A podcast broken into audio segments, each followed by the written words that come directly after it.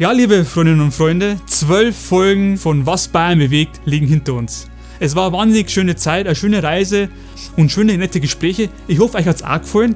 Ich möchte mir danken an euren Support und verspreche euch schon mal, es wird weitere Folgen geben im neuen Jahr mit der zweiten Staffel, spätestens im Frühjahr. Da können wir wirklich neue Persönlichkeiten mit neuen Gesprächen und falls ihr Vorschläge hättet, wen könnt ihr denn interviewen, über wen möchtet ihr es mehr wissen, dann geht's mir Bescheid, entweder auf meine Social Media Kanäle oder auf schötzdennis.de, es darf mich wirklich wahnsinnig freuen und nehmt vielleicht auch euren Vorschlag mit auf. Und möchte in diesem Sinne noch eine besinnliche Adventszeit wünschen mit eurer Familie und ein besseres und ein gesundes neues Jahr 2021. Wir hören voneinander, euer Dennis Schötz.